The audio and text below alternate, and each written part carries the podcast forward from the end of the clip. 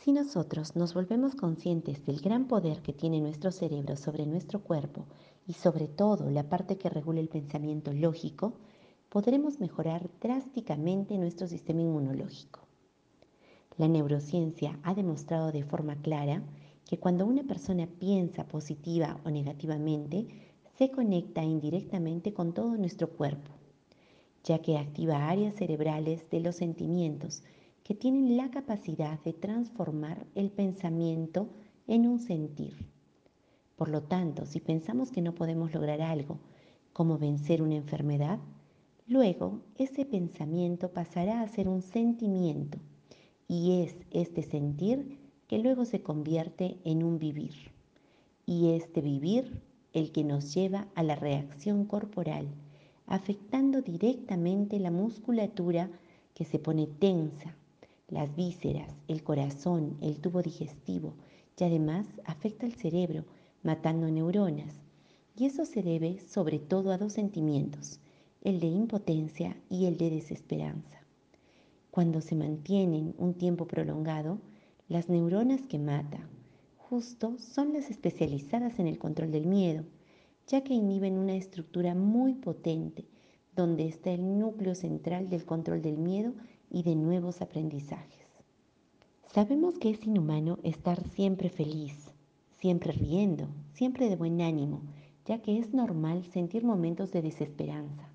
Lo que no podemos es permitirnos mantener estos estados por largo tiempo, y este es un tema de tomar responsabilidad, para lo cual debemos enfocarnos en nuestro bienestar y de quienes nos rodean, entrando en un acto de fe, que es una decisión personal, profunda y radical, que uno toma, ya que en esta situación la fe nos dirige o el miedo nos gobierna. Albert Einstein dijo que el ser humano es capaz de co-crear la realidad y no es un simple espectador. Si tomamos conciencia de lo que esto significa y nos empoderamos, podemos tener miedo, pero no vivir asustados. Por lo tanto, debemos ser responsables de lo que nos decimos a nosotros mismos, ya que no es cierto que las palabras se las lleve el viento. Estas nos atrapan y según lo que nos digamos, estaremos escribiendo el guion de nuestra vida, lleno de tranquilidad y aceptación o angustia, ansiedad y depresión. Recordemos que ansiedad es el miedo al futuro, angustia no saber cómo enfrentar una situación actual y depresión usualmente el proceso mantenido en el tiempo de estas dos. Ahora veremos los tips para que nuestro cerebro se encuentre bien y por ende nuestro sistema inmunológico se fortalezca. 1. Hacer deporte sí o sí. El ejercicio físico tiene un impacto directo a nivel del cerebro, por lo que nos genera una respuesta positiva, casi inmediata. Este debe ser sobre todo uno que suponga aceleración de los pulmones y frecuencia cardíaca como los aeróbicos. 2. Nutrición. La gente ahora está comprando más dulces y azúcar, pero su ingesta sube los niveles de ansiedad. Esto libera cortisol y este, una vez más, nos abre el apetito al azúcar, convirtiéndose en un círculo vicioso. Por lo tanto, lo recomendable es ingerir aceite de coco, que contiene ácido láurico y combate directamente a cualquier virus. Miel, propóleos, yogur natural, probióticos, frutos secos, semillas, harinas integrales, proteínas como huevos y carnes con poca grasa, frutas y verduras con abundancia de vitaminas C y D. Y esta última, para ser absorbida por el cuerpo, necesita del sol, así es que debemos tomar mucho sol.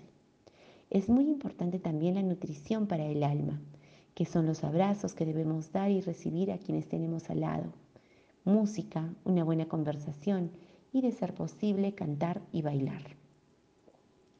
3. Descansar. Ahora nos distraemos con la computadora, la tablet, celular, etcétera, etcétera, etcétera. Lo ideal es no exceder de ninguna forma las 11 de la noche, ya que el sueño tiene un mecanismo que tiene un impacto a nivel cerebral y sobre todo sobre el sistema inmune para poder hacer frente a las enfermedades.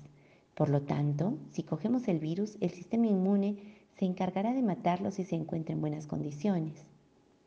A partir de las 9 de la noche empieza a segregarse la melatonina, que es una hormona que regula los ciclos del sueño, además de otras funciones, y nos permite poder tener un buen descanso.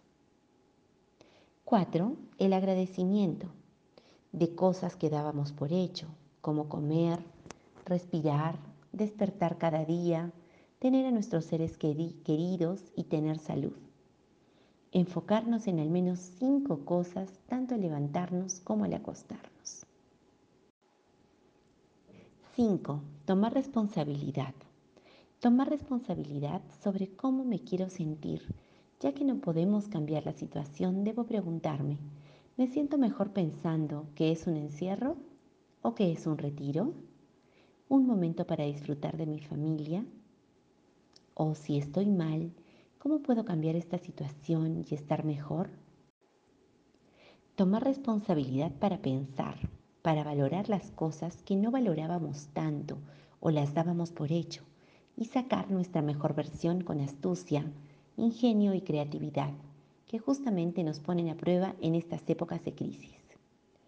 El saber que podemos superar este momento difícil y tomar acción hará la diferencia entre tener un sistema inmunológico fuerte o deprimido.